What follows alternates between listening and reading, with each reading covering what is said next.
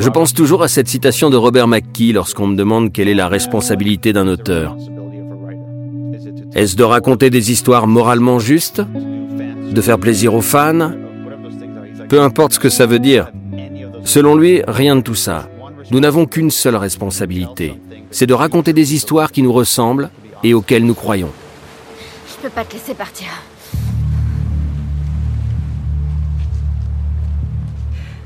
J'en ai assez. Je veux pas me battre. T'as pas le choix. Il a rien à voir dans cette histoire. C'est toi qui l'as entraîné là-dedans. Ok.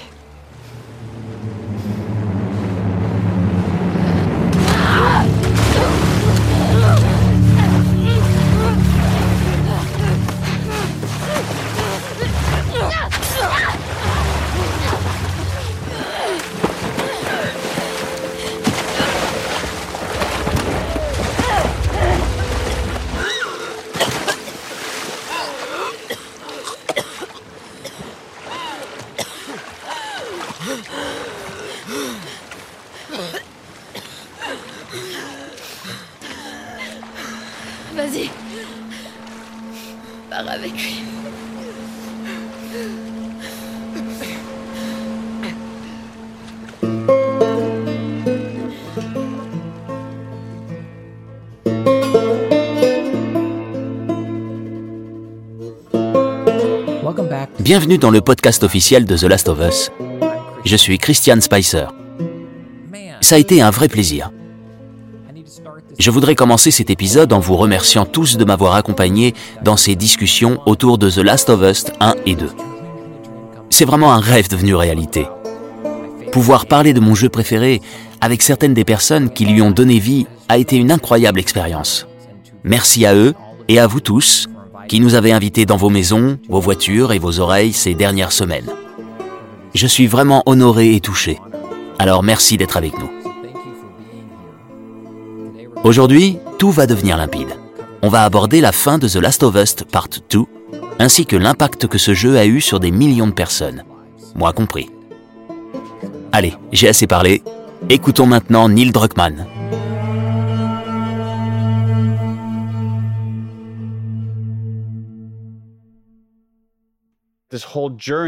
Toute cette aventure a été très difficile.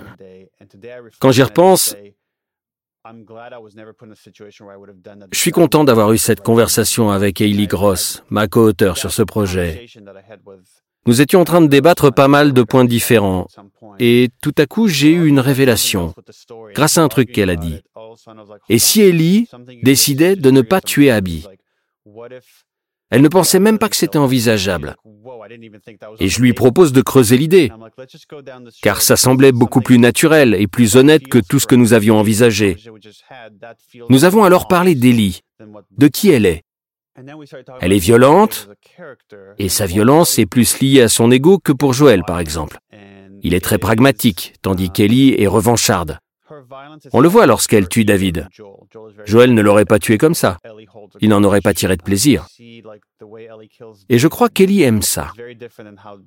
Mais sous toute cette couche de violence, Ellie est une bonne personne, qui veut faire ce qui est juste. Quant à ses raisons de ne pas tuer Abby, je ne veux pas trop en parler, car le joueur doit pouvoir se faire sa propre idée. Mais en décidant de l'épargner, elle sauve son humanité. Peut-être qu'elle a tout perdu, mais elle a peut-être sauvé la chose la plus importante pour elle. Selon Abby, pourquoi Ellie s'est arrêtée à ce moment, au dernier moment, Ou alors elle s'en fiche je crois qu'elle s'en fout complètement. Elle en a marre. Elle en peut plus de toute cette violence. Toute la rage qui l'animait a disparu. Elle, elle ne ressent plus rien. C'est incroyable d'en arriver à ce stade, même si c'est dommage d'avoir à vivre tout ça pour arriver à cette forme de paix intérieure. Et j'espère qu'Ellie pourra en arriver là aussi.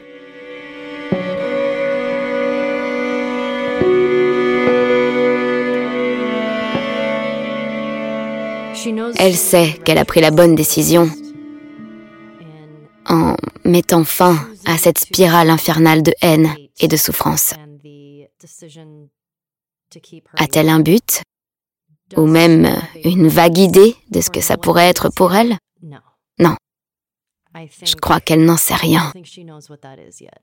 Et je crois que son futur sera axé autour de cette recherche d'un but. Je suis assez pessimiste et j'ai tendance à dire qu'il n'y a pas d'espoir. Vraiment aucun espoir. Euh, mais je crois qu'elle part parce qu'elle souhaite au moins essayer de trouver son but dans la vie. Elle n'était pas destinée à sauver l'humanité.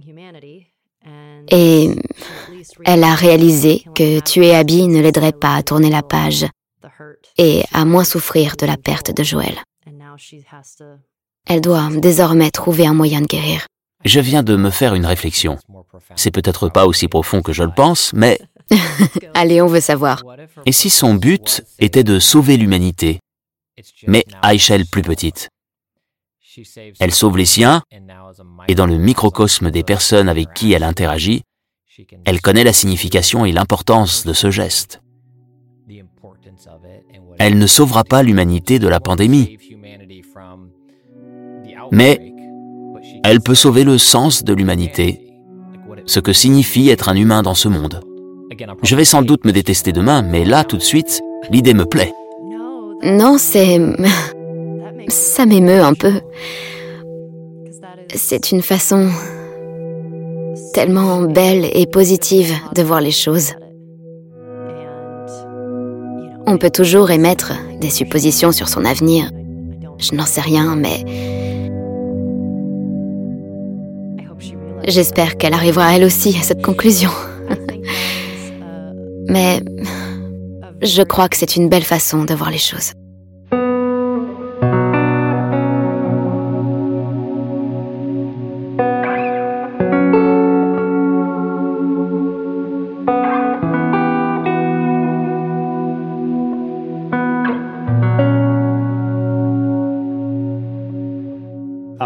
Ça me rappelle un truc.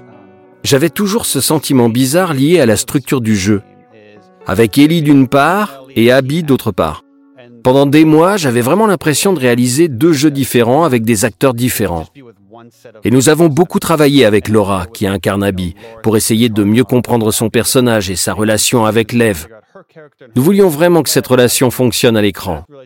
C'était difficile, mais nous voulions vraiment obtenir une forme d'alchimie. Et tout à coup, Ashley était disponible car elle tournait une série à New York. En très peu de temps, on passe au tournage des scènes avec Ellie. Et nous avons vraiment l'impression de faire un jeu différent. J'avais presque oublié ces personnages. Il y avait un côté très rafraîchissant. Ils m'avaient tous manqué. Et j'avais oublié certains détails de l'histoire. Nous avons travaillé pendant si longtemps sur ces deux facettes du jeu en parallèle, en alternant entre ces deux univers. C'était vraiment excitant de passer au tournage des scènes avec Ellie et Abby. J'ai adoré assister à la rencontre entre ces deux personnages et à l'interaction qui en résulte. D'autant plus qu'Ashley et Laura sont amies dans la vraie vie. Et elles doivent se lancer dans ce combat qui semble n'avoir pour issue que la mort. Tout vient d'elle, notamment cette scène de combat très brutale sur la plage, cet ultime moment où l'on entend Ellie crier. Et vraiment, cette scène était brutale. Mais c'était aussi captivant de voir tout le monde au sommet de son art, donnant son maximum pour donner vie à des années de travail. C'était à la fois horrible et excitant. Un peu pour rire, mais aussi sérieusement, ça fait quoi de frapper une si bonne amie? Parce que c'était vraiment intense. Ouais, c'était vraiment intense. Laura Bailey est l'une de mes meilleures amies. On se connaît depuis longtemps. On se retrouve chaque semaine pour jouer à Donjons et Dragons. Et nous n'avons eu qu'une poignée de scènes ensemble, car nos deux personnages suivent deux trajectoires bien distinctes. Toutes les scènes étaient difficiles. Ça n'a jamais été une partie de plaisir. Mais cette dernière scène, cette dernière scène en particulier, j'ai vraiment tout donné pour essayer de ressentir ce qu'Ellie doit ressentir à ce stade du jeu. C'est le cas pour ces deux personnages, mais surtout pour Ellie, qui ressent de la souffrance, de la colère de la haine. et je devais diriger toutes ces émotions vers l'une de mes meilleures amies. C'était à la fois étrange, très difficile. Nous en avons beaucoup parlé avec Laura et nous nous faisions confiance. Alors, nous l'avons fait. C'était dur, mais nous l'avons fait. À la fin, je l'ai juste prise dans mes bras et nous avons pleuré. Tout simplement parce que ce sont des sentiments que l'on n'a pas l'habitude d'exprimer. Et c'est d'autant plus difficile lorsque l'on doit les diriger vers quelqu'un à qui l'on tient beaucoup. On a envie de rassurer l'autre, de lui dire que ce n'est pas réel, qu'on l'aime beaucoup. Et on le savait toutes les deux, mais ça reste une expérience assez incroyable. Cette semaine de tournage a vraiment une saveur particulière. Je pense que si ça a aussi bien marché, c'est grâce à notre amitié et à la confiance que nous avons l'une pour l'autre. Et c'était également le cas avec Troy. C'est ce qui nous permet d'aller vers quelque chose de très sombre, de très profond, parce que l'on sait toujours que l'autre sera là pour nous aider à remonter. Dans ce combat final entre Ashley et moi, nous n'arrêtions pas de crier. Nous avons tout donné. Et à la fin du tournage, nous avons pleuré et je l'ai prise dans mes bras. Je crois vraiment que c'est cette connexion qui nous a permis d'obtenir ce résultat. Quel a été votre moment préféré de tout ce processus? Euh, C'est dur à dire. Ce projet a duré cinq ans. Quand j'y pense, je crois que c'est le fait de partager toute cette expérience avec Ashley. Je sais à quel point le jeu est important pour elle, et il est incroyablement important pour moi aussi. Le fait de nous plonger à corps perdu dans cette expérience, c'était incroyable de ressentir toutes ces choses, cette anticipation. Nous avons beaucoup échangé sur nos rôles respectifs. Et j'ai adoré voir le résultat de ces scènes, celles dont je ne faisais pas partie. C'est peut-être bête, mais je crois que ce dont je suis le plus fière, c'est de voir le travail de mes amis sur ce projet. Tout le monde, tout le monde a été incroyable. Et le jeu final l'est aussi. C'est juste fou. Quand j'ai découvert cette scène, le flashback avec Ellie, Joël et le colosse, ce moment où Joël la sauve, j'ai commencé à pleurer. J'avais vraiment envie de remercier Joël. C'est juste génial. J'étais tellement stressée. Et c'était juste fou d'avoir le sentiment d'être soutenue dans cet univers hostile. Et ensuite, vous l'avez tué. C'est pas mal. Je sais, oui, je l'ai tué. On va parler franchement, comme si Neil n'écoutait pas. Ne vous inquiétez pas, on est entre nous. Est-ce que vous aimez Abby? Oh. Mais attention, Troy nous écoute. Alors, vous l'aimez? Euh, oui, oui. Bon, ok. Je crois que le véritable tournant pour moi, c'est lorsqu'on voit le meurtre de Joël du point de vue d'Abby. À ce stade, on a déjà passé beaucoup de temps avec elle lorsqu'on découvre cette nouvelle perspective. On a appris à être en colère contre elle. On voit sa douleur et tout ce qu'elle a traversé. Elle a enfin accompli sa mission, mais ça n'a rien changé pour elle. Et lorsqu'on voit cette scène sous un autre angle, on réalise qu'Abby avait le choix. Tout le monde lui dit de laisser la vie sauve à Ellie. Elle, elle aurait très bien pu faire la même chose qu'Ellie tout au long du jeu. Mais elle ne le fait pas. Elle tue Joël et s'arrête là. Stop C'est fini. Je crois qu'elle réalise avant Ellie que le cycle de haine doit s'arrêter là et qu'elle en a terminé. Lorsque je suis arrivée à ce passage, je me suis demandé si elle n'était finalement pas une meilleure personne qu'Ellie. Lorsqu'elle se retrouve au théâtre et qu'Abby dit ⁇ T'as tué mes amis. On vous avait épargné. Et voilà le résultat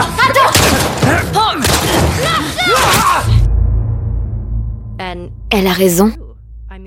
Ils ont seulement tué Joël, mais Ellie laisse parler sa douleur. Ses choix ne font vraiment pas d'elle une meilleure personne.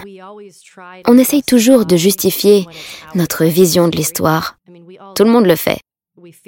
On pense que c'est la seule chose à faire lorsqu'on a été floué. Il faut que justice soit rendue. Mais quand est-ce que ce cycle s'arrête? Je crois que c'est le message de ce jeu. Ce cycle de violence n'a pas de fin. Chacun pense que ses actions sont pleinement justifiées. Et en tant que joueurs, nous sommes biaisés, car nous avons déjà joué au premier volet, et accompagner ces personnages que nous aimons tant, c'est difficile. Même lorsque je suis arrivée à la fin du jeu, lorsqu'on marche sur la plage à Santa Barbara, j'ai posé la manette et j'arrêtais pas de penser non, non, non, non, non, je ne veux pas faire ça. Je ne veux pas faire ça. Je ne veux plus me battre avec cette personne. Et je n'ai jamais ressenti ça dans un jeu vidéo.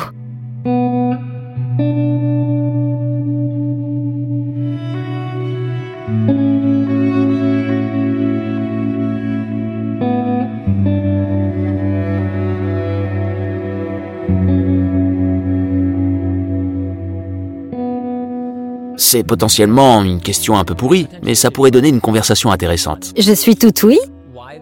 Pourquoi le jeu n'aurait pas pu se terminer au moment où Ellie et Patate sont sur le tracteur? Ah bon sang Pourquoi ne pas finir le jeu sur cette note? Je crois que ça n'aurait pas rendu justice à tout ce qu'Ellie a vécu. L'image aurait pu être belle. Pour Dina, ça aurait été possible. On la voit qui vit un véritable calvaire et dit à Ellie que cette dernière pense être la seule à souffrir. Alors qu'elle souffre aussi, mais elle garde la tête haute pour JJ et pour Ellie. Et Dina parvient à gérer toute cette souffrance, toute cette douleur. Mais il faut aussi voir l'autre côté du problème. C'est comme le stress post-traumatique. Ellie n'a pas le choix. Ça touche les gens de façon très différente, sans rien dire du caractère cyclique de la violence. Mais ces filles n'en ont pas terminé. Ellie n'a pas tiré un trait sur tout ça. Son combat n'est pas terminé. Et nous voulions l'amener à être confrontée à la même situation qu'Abby. Car tant qu'Ellie n'accepte pas d'abandonner ce combat, tant que son subconscient ne lâche pas, elle ne trouvera pas la paix intérieure. Comment ça se fait qu'on n'en ait jamais parlé avant? Je sais pas. Parce que il n'y a pas grand-chose à dire. Aïe. J'avais l'impression que tu l'aimais pas vraiment. Pour tout te dire, je m'en fiche totalement. Ok. Mais elle est douée comme artiste. En fait, je commence à aimer ton tatouage. Comme c'est gentil. Mais je pense qu'elle n'était pas faite pour toi. Intéressant. Et toi? Ok.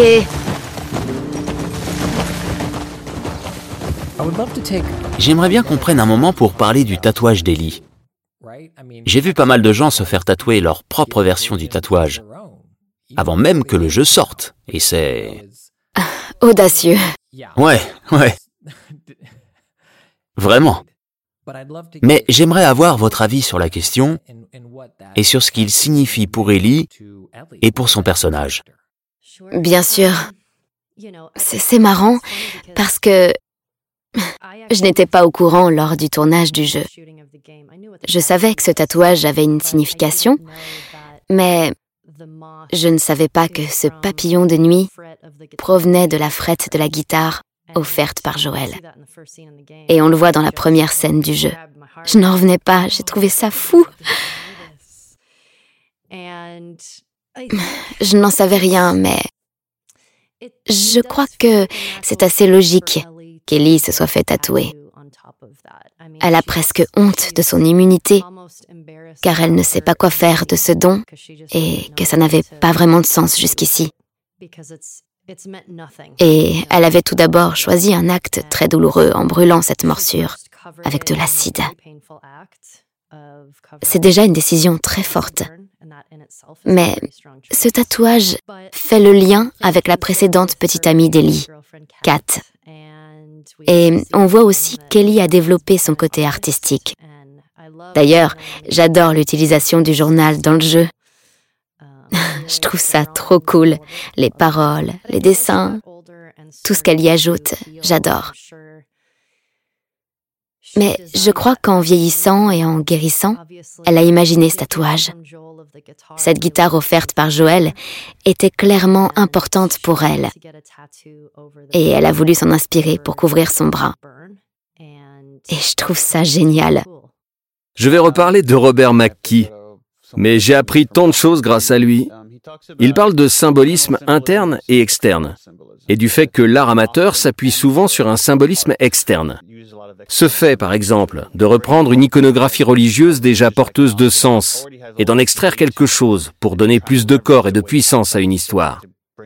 Mais le symbolisme interne est plus intéressant encore et consiste à donner une nouvelle signification à quelque chose à partir des événements de l'histoire. En dehors du jeu, le papillon de nuit peut symboliser la mort et d'autres choses qui m'intéressaient moins ici. Mais je devrais peut-être revenir sur l'idée initiale d'intégrer le papillon de nuit à l'histoire. Nous avons travaillé avec la tatoueuse Nathalie Hall pour la création du tatouage d'Ellie. Nous avions cette volonté de montrer le temps qui passe et son évolution. Nous voulions que ce tatouage permette à Ellie de masquer cette morsure. Elle a imaginé ces fougères et ajouté ce papillon de nuit. Et j'ai très vite dressé un parallèle avec les lucioles du jeu. J'ai trouvé ça très intéressant. La luciole a déjà du sens dans notre univers. Et voilà cet insecte qui y ressemble beaucoup. Et à mesure que nous avancions sur l'histoire, il est devenu de plus en plus important, chargé de sens. Et le papillon de nuit a commencé à fusionner avec Ellie, car ce tatouage était l'une des clés de la modélisation de son personnage. Beaucoup de choses sont le fruit du hasard. Nous avons commencé à tisser des liens avec Taylor Guitars. Il voulait créer un modèle basé sur The Last of Us. Et je leur ai répondu que l'on utilisait souvent une guitare dans ce jeu. Pourquoi ne pas travailler ensemble pour imaginer cette nouvelle guitare? Je crois que c'était Ashley Sojdowski, en charge du design des personnages, qui a eu cette idée d'intégrer le papillon de nuit sur la frette de la guitare. Et j'ai tout de suite trouvé ça génial. C'est comme ça qu'Ellie a eu l'idée de se faire tatouer un papillon de nuit. Mais puisque la guitare vient de Joël, la symbolique de cet insecte a évolué. Et il représente maintenant la relation entre Ellie et Joël. Et nous avions déjà cette vague idée qu'elle ne pourrait plus jouer de la guitare à la fin du jeu, ce qui symbolise le prix qu'elle a dû payer et tout ce qu'elle a vécu. Et c'est encore plus poétique puisque la guitare vient de Joël. Le papillon de nuit est présent sur la guitare et sur le bras d'Elie. De fil en aiguille, cet insecte a fini par devenir le symbole de toute cette aventure.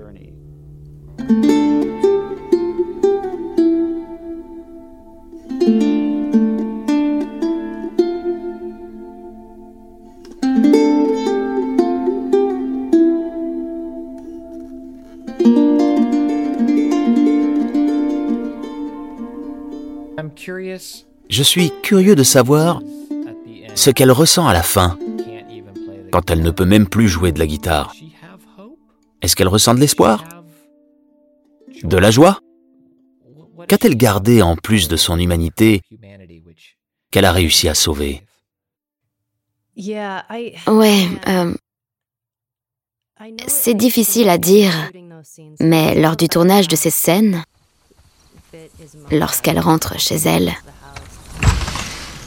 Ellie voit que Dina et JJ ne sont plus là. Et elle prend la guitare pour essayer d'en jouer.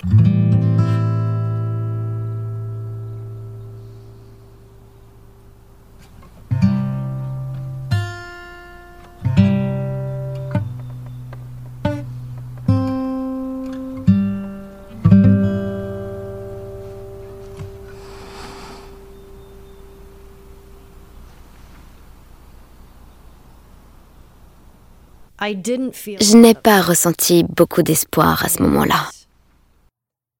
À la fin du jeu, elle décide volontairement de repartir. On ne sait pas où, mais elle laisse tout ça derrière elle. Et je crois que vous avez raison. Je pense que la seule chose qui apporte un peu d'espoir dans tout ça, c'est qu'Ellie a trouvé et conservé son humanité. En fait, c'est la seule chose que l'on peut espérer pour elle comme pour nous tous. Espérer que, si ce genre de situation se présente, on finira par prendre la bonne décision et par choisir l'humanité. Et bien sûr, elle a fait des choses terribles avant d'en arriver là. Mais je crois, pour moi, que c'est la seule source d'espoir. L'histoire est très triste, elle a perdu tant de choses, tant de gens, et elle a tellement souffert avant de réaliser tout ça.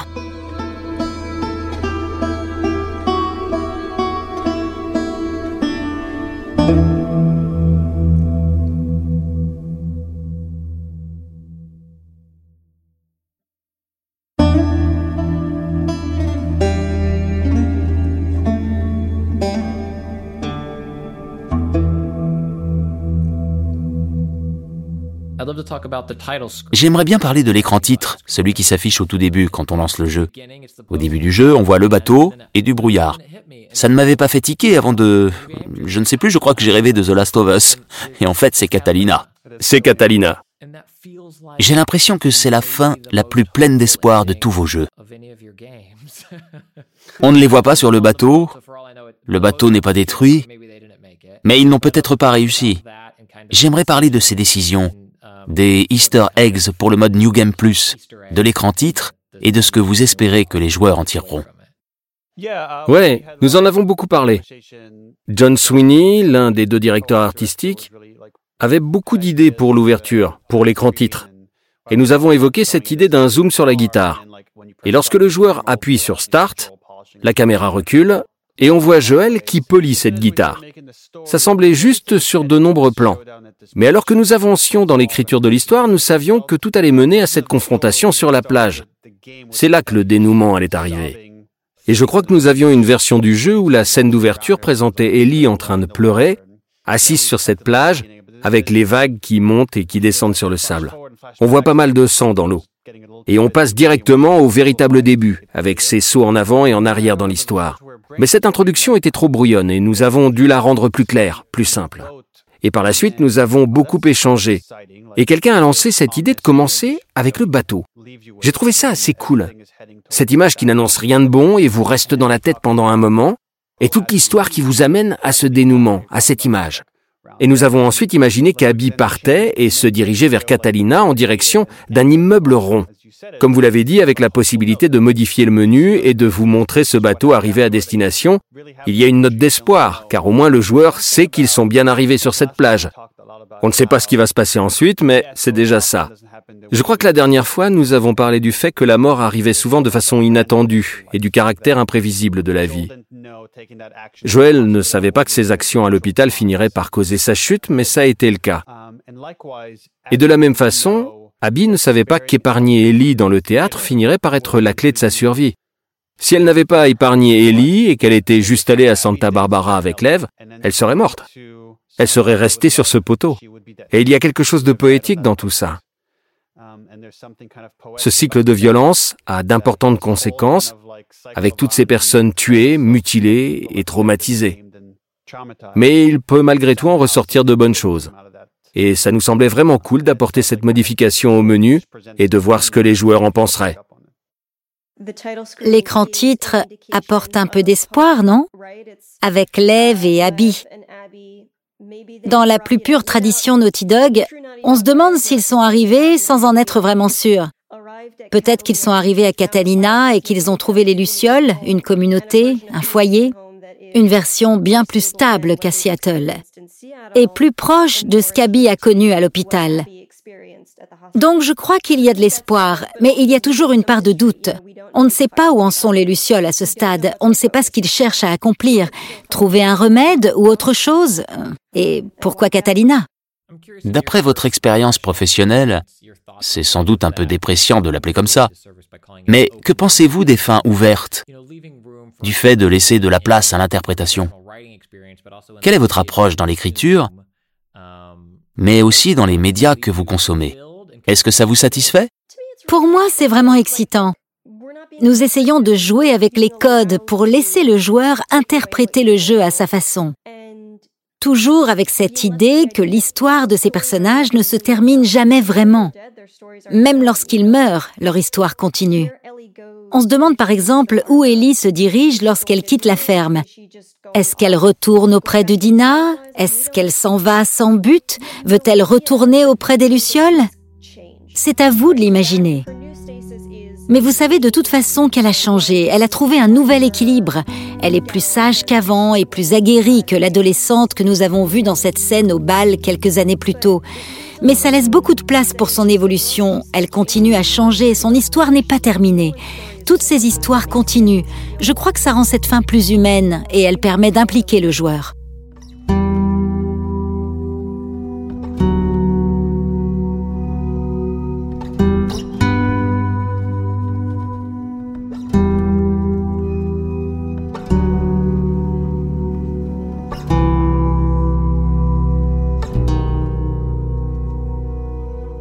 À quoi ressemble l'espoir dans le monde de The Last of Us?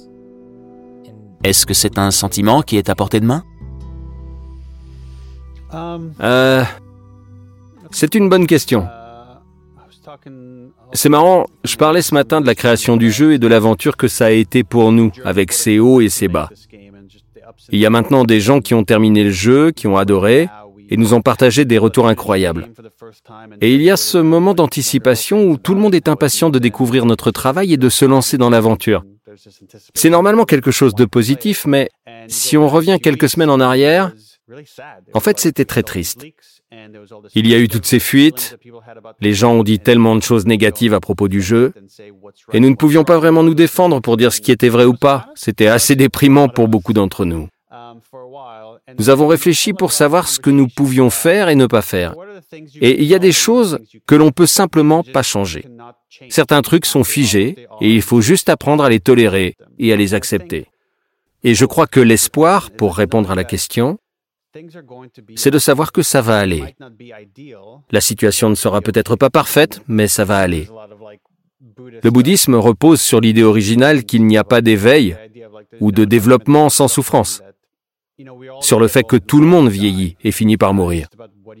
Il faut juste utiliser au mieux le temps dont on dispose, profiter du présent. Et le présent est parfois très douloureux, mais toute l'idée, c'est de réaliser qu'on est vivant et que, même si la situation est pénible, il y a toujours une part de positif et que l'avenir sera plus radieux. Est-ce que dans le jeu, l'espoir est quelque chose que les personnages cherchent à atteindre, à obtenir? Est-ce qu'ils vont tout faire pour vivre ce genre de moment? Je le pense. Je crois qu'Abby et Ellie résistent et luttent contre la réalité de leur situation. Elles ont vécu quelque chose de terrible. Et elles pensent pouvoir changer la réalité. Elles pensent pouvoir forcer la réalité à changer, à revenir en arrière.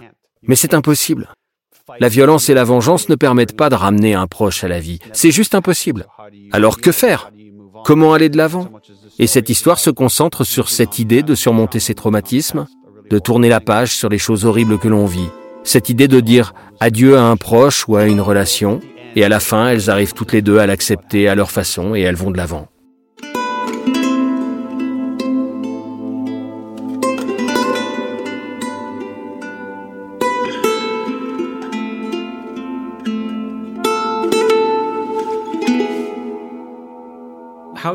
Comment tous ces groupes font-ils pour survivre Est-ce qu'ils peuvent s'en sortir Ou est-ce que c'est le cordyceps qui gagne C'est très intéressant.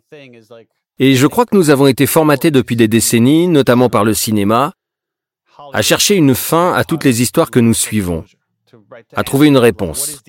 Qui l'emporte au final? Va-t-on trouver un remède? Comment ces groupes vont-ils évoluer? Je vais dresser un autre parallèle avec notre monde. Mais sommes-nous seulement en train de survivre? Y aura-t-il un holocauste nucléaire? Une épidémie qui décimera la majorité de l'humanité?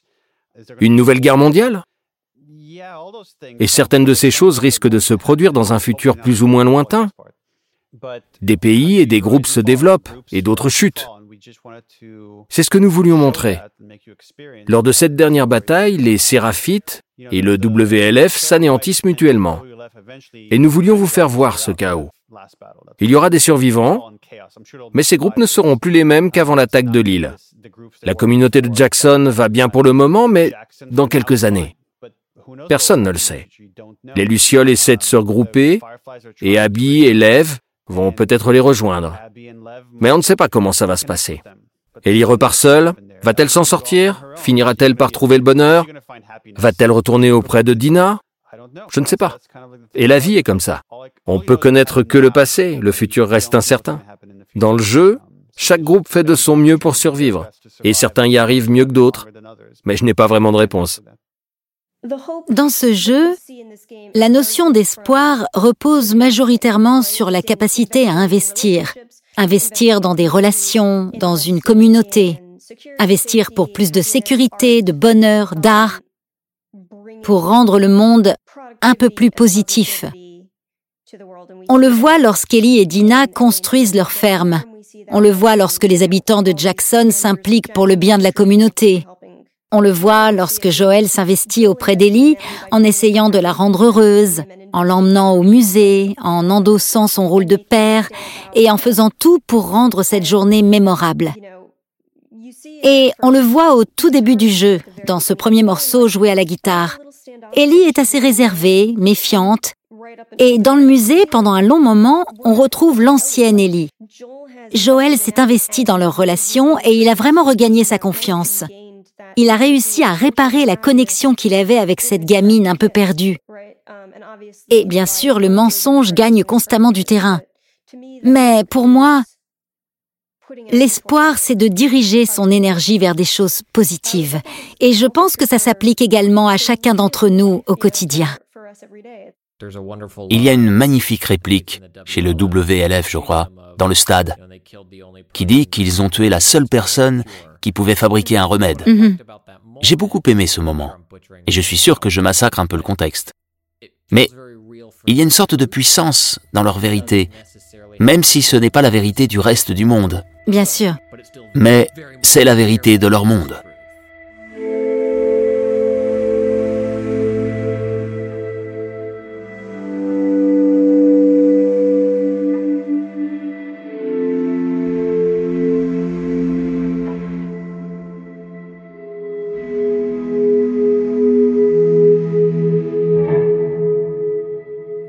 Fois que les joueurs auront terminé le jeu, qu'ils l'auront reposé, que voulez-vous qu'ils en tirent?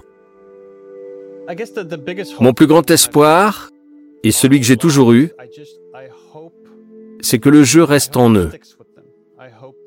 Je veux qu'ils le trouvent à la fois éprouvant et intéressant. Il ne s'agit pas seulement de créer un choc.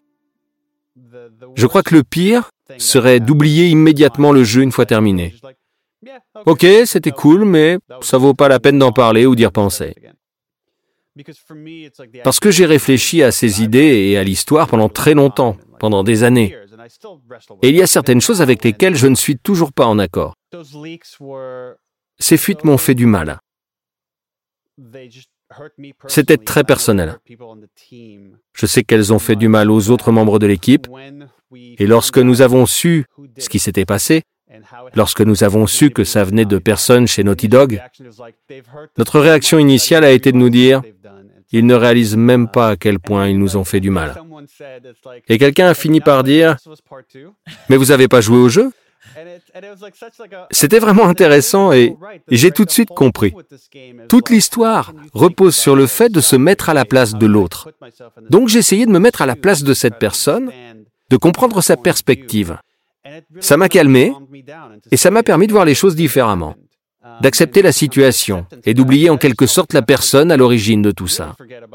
C'est comme lorsque quelqu'un a une opinion bien arrêtée sur un sujet et commence par exemple à débattre sur Twitter. La conversation peut dégénérer, mais parfois les gens sont aussi capables de laisser tomber, de dire que même s'ils ne sont pas d'accord, ils comprennent le point de vue opposé. Si quelqu'un parvient à retenir cet enseignement grâce au jeu, je crois que c'est le plus grand compliment possible.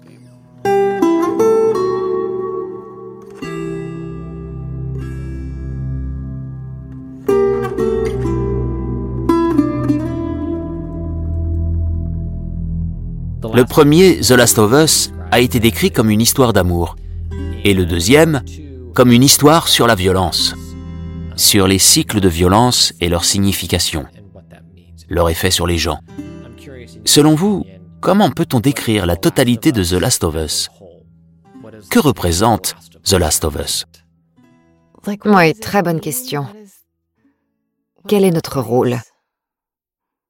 C'est marrant parce que ça rejoint toutes les questions posées jusqu'ici. Il y a cette idée de survivre, d'échapper à la mort et aux souffrances physiques.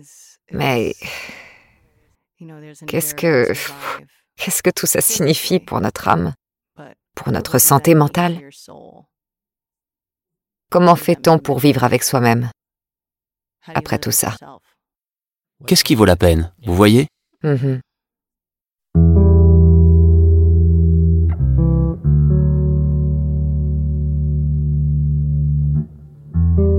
Je pourrais y réfléchir et en parler pendant des heures. C'est marrant, j'essaie de penser à un terme plus adapté, mais ce qui revient continuellement, c'est cette idée de rédemption. Cette quête de rédemption commune à tous les personnages. Ce n'est pas une question de vengeance.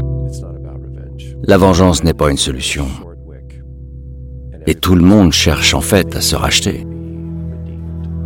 Donc je dirais que The Last of Us est une histoire de rédemption. Mais c'est aussi une histoire de résistance et de survie.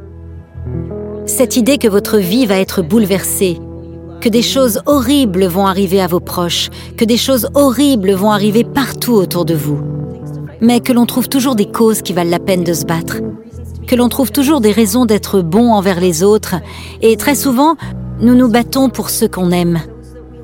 Et il est parfois plus simple d'être là pour quelqu'un d'autre que pour soi.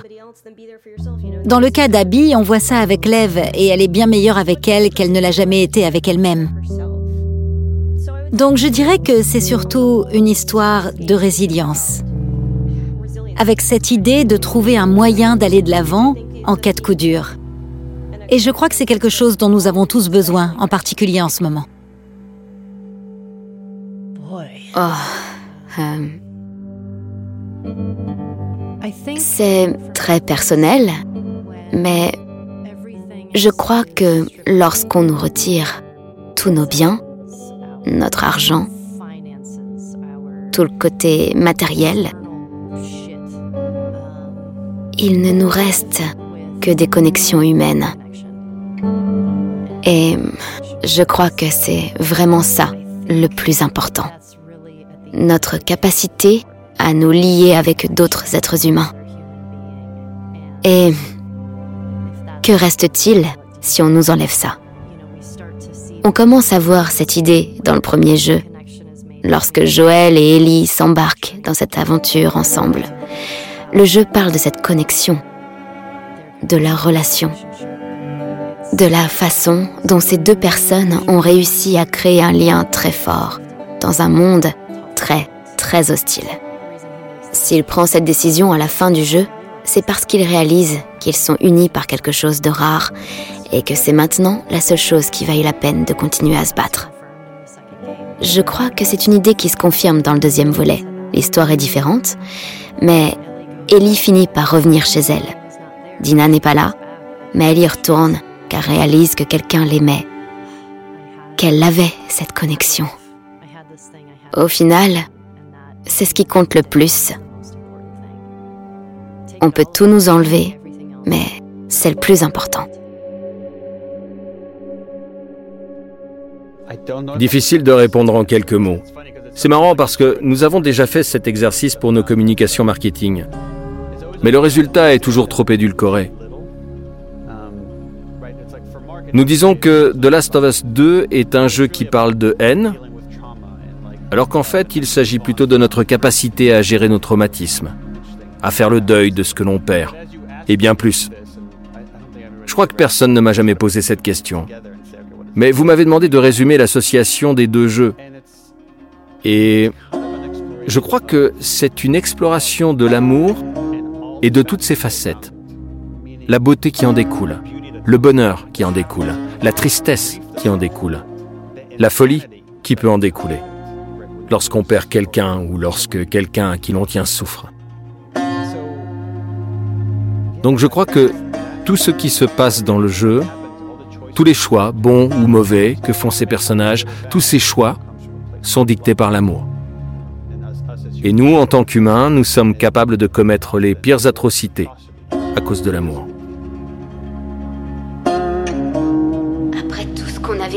Joël restera avec elle. Attends, je pense la pas merde, que ce soit je une bonne idée. Ta montre est cassée. Quoi qu'il arrive, tu trouves toujours une bonne raison de te battre. Après tout ce que j'ai fait. Ma vie aurait enfin eu un sens. Mais t'as tout foutu en l'air. Vas-y. Pars avec lui. Je vais pas gâcher ça.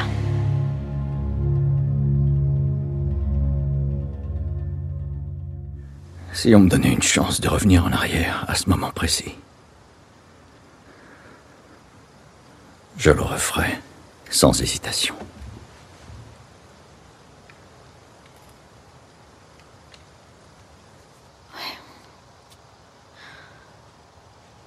N'empêche. Je crois que je pourrais jamais te le pardonner.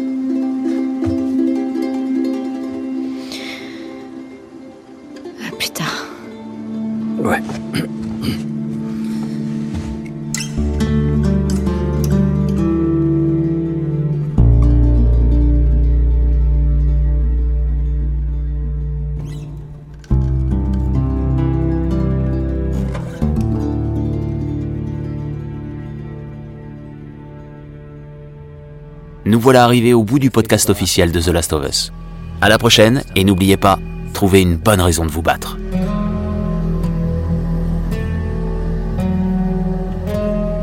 Si vous avez aimé écouter ce podcast, parlez-en à vos amis, votre famille, vos ennemis. Parlez-en à votre Ellie et votre Abby. Et si vous avez vraiment adoré, laissez une note et un commentaire sur votre application de podcast. Ça permet à d'autres gens de nous trouver. Cette adaptation française du podcast officiel de The Last of Us est une production PlayStation et Spock Media. Il est présenté par Christian Spicer, version originale Brigham Mosley. Équipe Sony PlayStation, Charlie Yedor, Christian Cardona et Carrie Ortiz. Équipe Naughty Dog, Arne Meyer et Scott Lowe. Équipe de production, Carson McCain, Kelly Kolf, Tree Jones, Reyes Mendoza et Alicia Force. Cet épisode a été monté par Evan Arnett, qui a également contribué à la musique et au sound design. L'épisode d'aujourd'hui inclut des interviews de Neil Druckmann, Ellie Gross, Laura Bailey, Troy Baker et Ashley Johnson. Producteur exécutif, Alia Tavakolian et Keith Reynolds. Merci à Janiel Kastner, Caroline Hamilton, Becky Dodd, Lorraine Mouniz, Samara Steele, Viviane Alcala, Dina Bakir, Rob Crickle et Joshua Bradley. Merci de nous avoir écoutés.